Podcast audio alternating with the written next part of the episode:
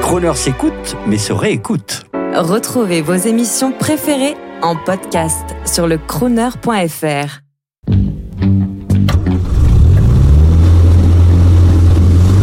Prestige, automobile et collection. 14h-18h chaque samedi, roulez élégance avec Crooner. Alors bonjour pour Crooner Radio, je suis Michel Revoy, je suis vice-président de l'Amicale Facel Vega.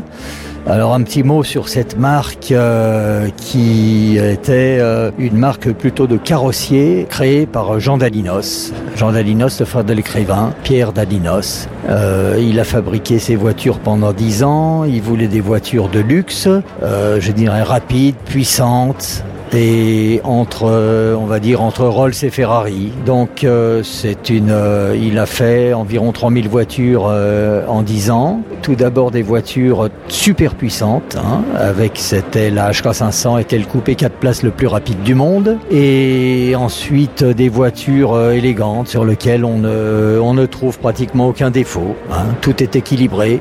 L'intérieur est superbe, du cuir partout, un intérieur, un tableau de bord en faux euh, qui est superbe et qui tient et qui tient la route, hein, euh, qui au bout de 40 ans est toujours dans un état dans l'état euh, d'origine. Ça n'a pas franchement été une réussite industrielle parce que ces voitures coûtaient cher, mais par contre ça reste parmi les voitures les plus belles voitures françaises produites après guerre.